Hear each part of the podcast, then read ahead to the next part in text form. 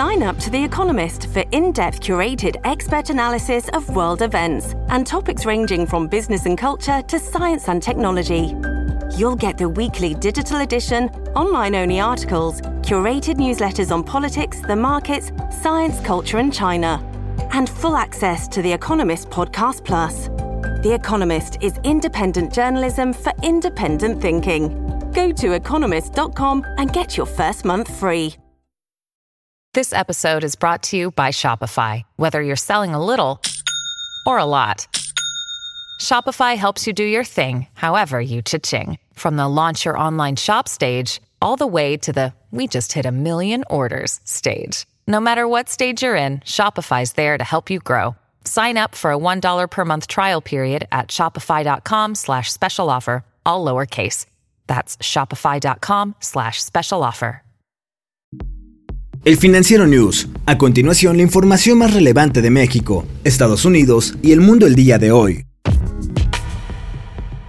Z se debilitó este jueves a tormenta tropical en su rápido avance por el sur de Estados Unidos. Tras su paso, cobró la vida de al menos dos personas y dejó sin electricidad a más de dos millones de personas. Las autoridades señalaron que las condiciones climatológicas de peligro se mantendrían durante la jornada, Z se debilitó en el centro de Alabama, aunque sus fuertes vientos seguían azotando zonas del estado y de la franja noroeste del Florida. El fenómeno meteorológico tenía vientos máximos de 177 km por hora como huracán de categoría 2 al tocar tierra. El Parlamento español votó este jueves a favor por mantener el estado de emergencia del país hasta mayo del año 2021, esto como medida para frenar el resurgimiento de la pandemia del coronavirus. Gobierno y Parlamento acordaron volver a votar en marzo sobre la posibilidad de poner fin al estado de emergencia. España anunció su segundo estado de emergencia a nivel nacional este domingo, imponiendo un toque de queda a nivel nacional de las 11 de la noche a las 6 de la mañana. El anuncio permite a las 17 regiones del país establecer más restricciones, como cierres de fronteras regionales.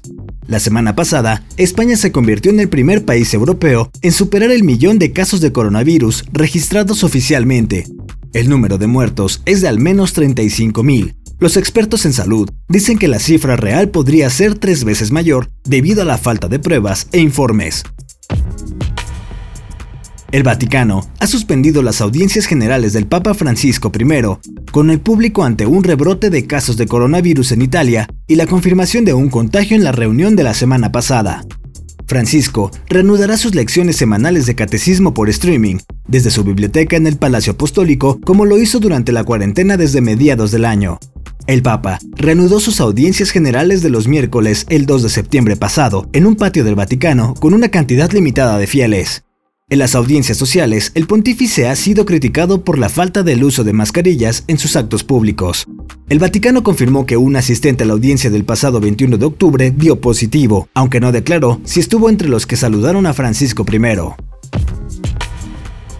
El presidente de Rusia, Vladimir Putin, indicó este jueves que las vacunas Sputnik 5 y Epivac Corona, desarrolladas en su país para combatir el COVID-19, funcionan de manera adecuada.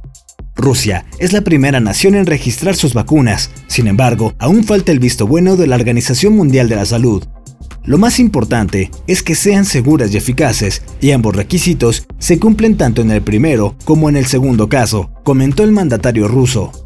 Además, es posible que se registre en diciembre una tercera vacuna desarrollada en Moscú. Alphabet empresa matriz de Google, volvió a crecer en el tercer trimestre del año 2020, después de una disminución en el segundo cuarto del año. Este impulso se debe en gran medida a la publicidad digital, la cual ha tenido un despunte en los últimos meses. Las acciones subieron alrededor del 6% en las operaciones extendidas en Nueva York. La tecnológica informó que los ingresos del tercer trimestre, menos el costo de los acuerdos de distribución por su motor de búsqueda, aumentaron un 15%. YouTube, la parte de más rápido crecimiento del negocio publicitario de Google, generó 5 mil millones de dólares, un 32% más que el año pasado. Mientras Alphabet realiza una recuperación financiera, la compañía se prepara para su desafío regulatorio más serio hasta el momento, una demanda antimonopolio del Departamento de Justicia de los Estados Unidos que acusa a la empresa de abusar de su posición dominante en las búsquedas en línea. Yo soy Daniel Maldonado y la producción es de Daniel Díaz Elmou. Hasta la próxima entrega del Financiero News.